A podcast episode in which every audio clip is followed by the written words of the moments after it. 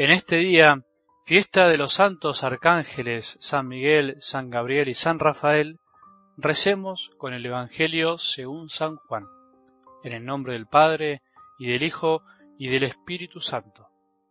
Al ver llegar a Natanael, Jesús dijo, Este es un verdadero israelita, un hombre sin doblez. ¿De dónde me conoces? le preguntó Natanael.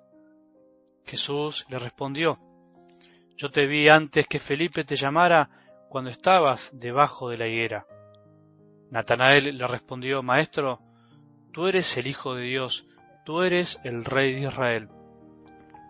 Jesús continuó, porque te dije, te vi debajo de la higuera, ¿crees?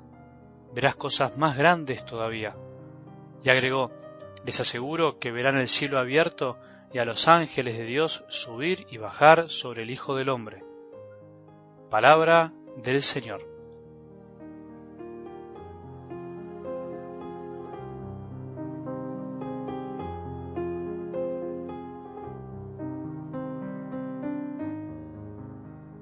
En este día, fiesta de los arcángeles, mi deseo es que más allá del Evangelio también aprendamos un poco más sobre lo que celebramos, de estos arcángeles Miguel, Gabriel y Rafael, los más importantes en la historia de toda la salvación.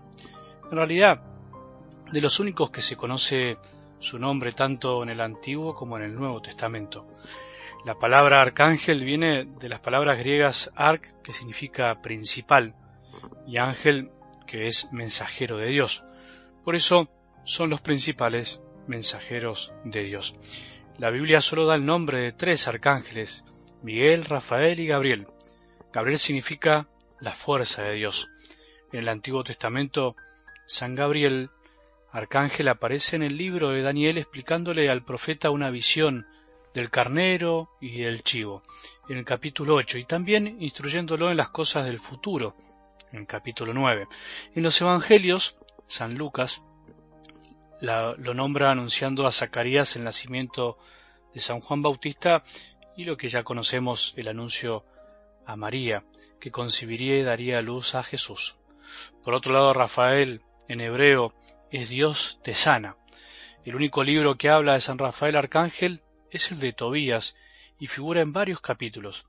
Allí se lee que Dios envía a este arcángel para que acompañe a Tobías en un viaje en el que se casó con Sara. Finalmente, Miguel significa quien como Dios. El nombre del arcángel Miguel viene del hebreo Mijael, que significa quien como Dios, y que, según la tradición, fue el grito de guerra en defensa de los derechos de Dios cuando Lucifer se opuso a los planes de salvación y de amor de nuestro Padre, de nuestro buen Padre.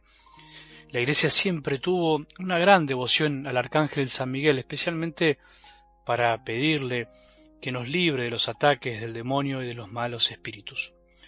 Pero vamos a algo del Evangelio de hoy, que más allá del lindo diálogo con Natanael, Jesús dice una cosa muy importante que tiene que ver con la fiesta. Verás cosas más grandes todavía. Verás el cielo abierto y a los ángeles Dios subir y bajar sobre el Hijo del Hombre.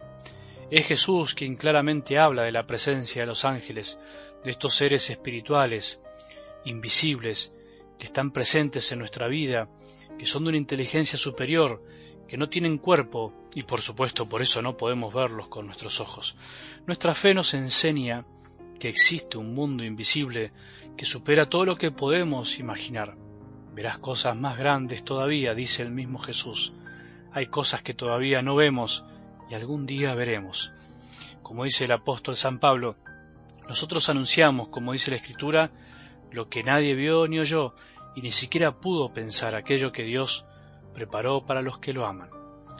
¿Y qué nos dice todo esto? ¿Qué nos enseña concretamente? Creo que por un lado nos da mucha esperanza y además una actitud diferente frente a la realidad. El mundo, gracias a Dios, no es solamente lo que vemos. Tu vida no es solamente lo que ves. La vida de los demás no es solamente lo que vos podés observar es mucho más grande todavía, y eso nos hace también pararnos frente a la realidad con una actitud distinta, una actitud humilde. Hay que ser humildes y reconocer que las cosas no son simplemente como las vemos, que no podemos reducir la realidad a lo que percibimos y vemos con los ojos que Dios nos regaló, sino que Él nos tiene preparado algo mucho más grande todavía y que hoy existe.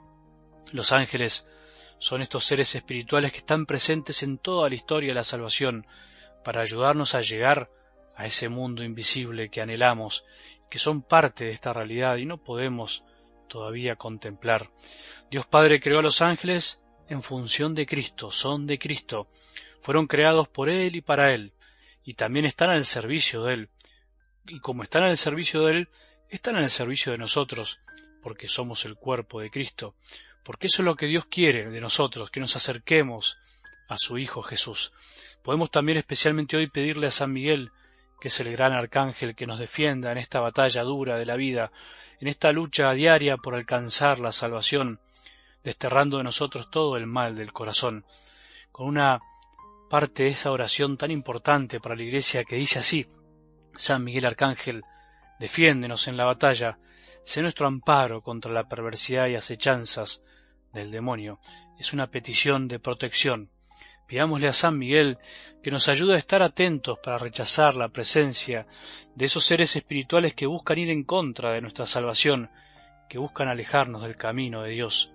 Por favor, San Miguel, San Rafael, San Gabriel, defiéndannos, ayúdennos en este camino, en esta batalla tan difícil pero tan linda que es amar a Dios sobre todas las cosas.